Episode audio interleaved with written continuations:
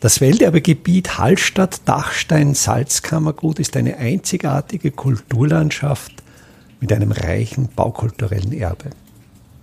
Mein Name ist Friedrich Idam und ich stelle Ihnen in jeder Episode einen neuen Aspekt unseres Welterbes vor.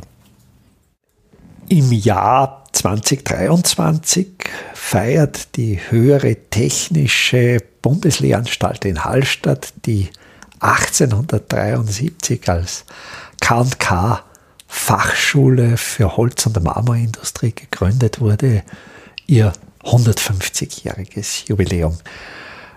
Ich bin gerade dabei, für eine Festschrift das Fotoarchiv der HTBLH Hallstatt zu sichten und bin dabei auf sehr interessante Fotos gestoßen, vor allen Dingen aus der Bauphase 1904 bis 1905 beziehungsweise der Bauphase 1938 bis 1940, als das jetzige Theoriegebäude an der Lahnstraße damals noch als Gebäude sowohl für Werkstätten als auch für fachtheoretischen Unterricht errichtet wurde. Ich finde diese Bilder sehr interessant, weil sie die Entstehung des baukulturellen Erbes dieses Ortes sehr gut dokumentieren, uns einen sehr tiefen Einblick auch geben, wie sich im 20. Jahrhundert innerhalb eigentlich weniger Jahrzehnte die Bautechniken verändert haben. Ich werde in den folgenden Episoden jeweils eins oder mehrere dieser Fotos besprechen. Und für Sie ist es natürlich, denke ich, sehr wichtig, dass Sie diese Fotos sehen. Ich werde verschiedene Wege beschreiten, um Ihnen diese Fotos möglichst einfach zur Verfügung zu stellen. Es gibt Podcatcher, wo zu den Kapitelmarken Fotos auf dem Display erscheinen. Das heißt, ich werde an dieser Stelle in die Episode das Geräusch des Auslösers einer Kamera hineinschneiden, dann hören Sie, jetzt kommt ein Foto, jetzt kommt ein neues Foto. Und dann müsste es funktionieren, dass das Foto am Display Ihres Smartphones erscheint. Bei Podcatchern, die das nicht können, da wähle ich den Weg, dass ich entweder direkt das Foto in die Show Notes stelle oder einen Link zu dem Foto in die Show Notes stelle. Und dann kommt auch noch ein Link zu meiner Website und auch auf meiner Website stelle ich die Fotos zur Verfügung. Also ich hoffe, es funktioniert relativ einfach für Sie, dass Sie zu meiner Erzählung auch gleichzeitig die Fotos sehen.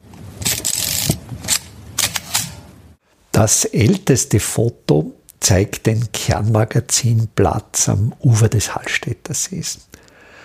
Der Platz hat seinen Namen von einem Magazin für den Kern und als Kern bezeichnen die Bergleute das reine kristalline Salz, das manchmal im Berg gefunden wird.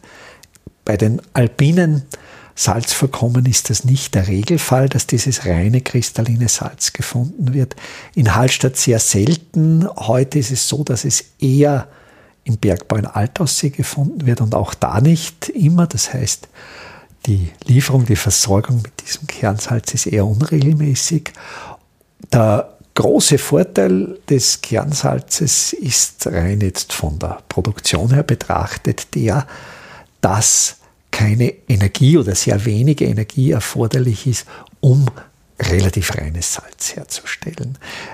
Kernsalz enthält natürlich auch noch Nebensalze. Es ist nicht nur das reine Natriumchlorid. Heute ist genau dieses Kernsalz für die Ernährung wieder begehrt, weil eben die Nebensalze auch dem menschlichen Organismus, dem Vernehmen nach, gut tun.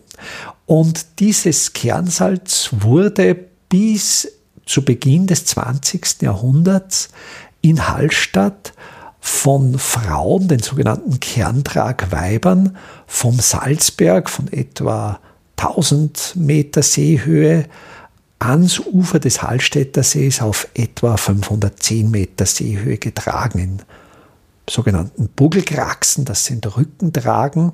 Und dann wurde das Salz in einem Magazin, eben in diesem Kernmagazin gelagert. Und dieses älteste Foto ist vor 1904 aufgenommen worden. Es zeigt diesen Platz, der ja heute ein völlig anderes Bild bietet, wo heute die Autobusse stehen, wo eine laute, ich nenne es fast, manchmal Verkehrshölle herrscht.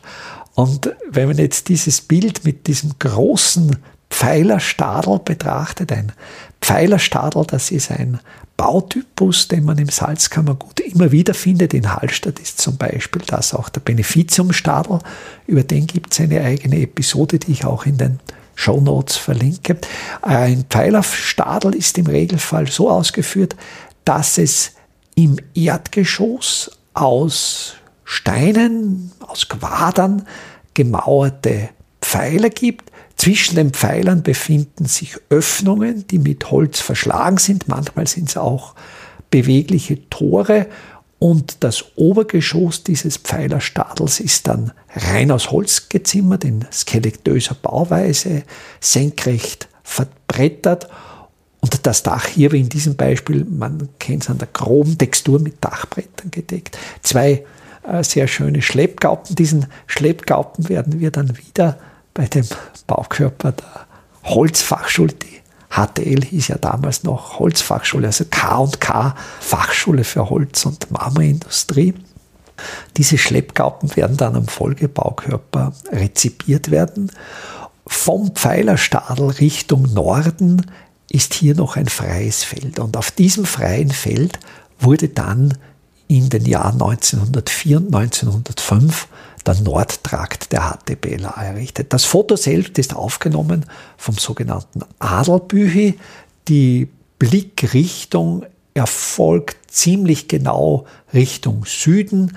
In der Bildmitte im Hintergrund einerseits der Drahtkasten, ein Gebäude im, im Ortsteil Lahn am südlichen Ortsende, das eigentlich unverändert erhalten geblieben ist. Wenn man dann ein bisschen weiter Richtung Westen geht, natürlich unverkennbar das große Amtshaus, das auch heute noch in diesem Zustand, wenn auch etwas verfallen, aber vom Habitus her noch gegeben ist, auch weiter westlich davon die Kalvarienberganlage unverändert. Zu diesen beiden Objekten gibt es natürlich auch schon Episoden in diesem Podcast, die werde ich auch verlinken.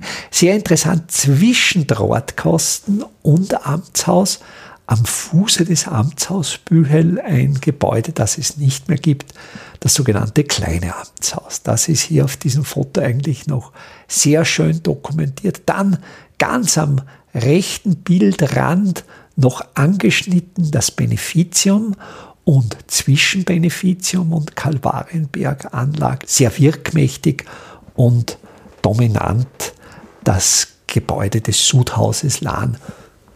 Auch dazu natürlich gibt schon eine Episode.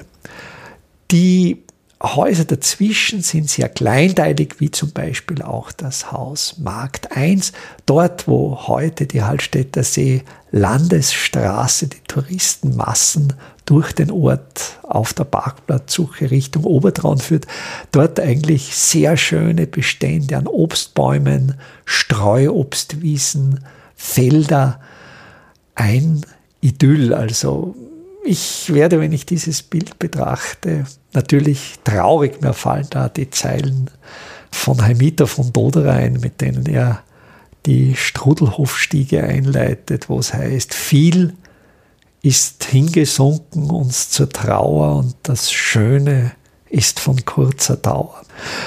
Auch hier noch auffällig am Kernmagazinplatz wie weit westlich eigentlich der Uferverlauf zum heutigen Uferverlauf am Ende des 19. Jahrhunderts, aus dem diese Aufnahme stammt, noch war. Wenn Sie schauen am linken Bildern, also ganz jetzt östlich, die Waldbachsäge auch noch etwas kürzer, da ist auch der östliche Zubau noch nicht erfolgt.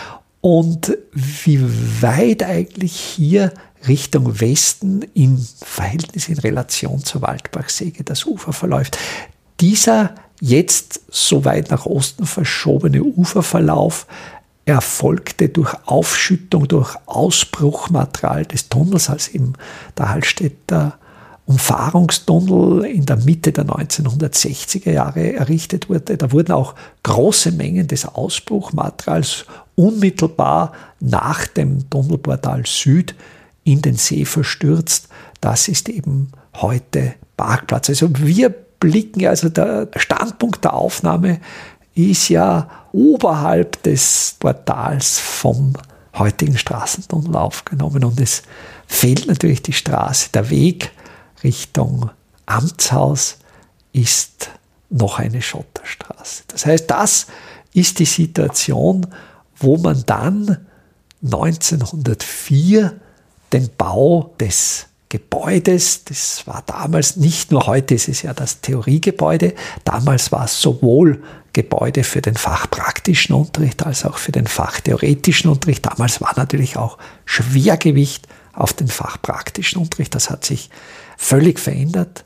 Rezent ist der größte Anteil des Unterrichts fachtheoretisch und der fachpraktische Unterricht ist eher in den Hintergrund getreten. Und in diesem Gebäude waren dann sowohl Werkstätten als auch Räume für den Theorieunterricht. Aber dazu mehr dann in der nächsten Episode, wo es eben dann um den Bau dieses ersten großen Gebäudes der Hallstätter Schule geht.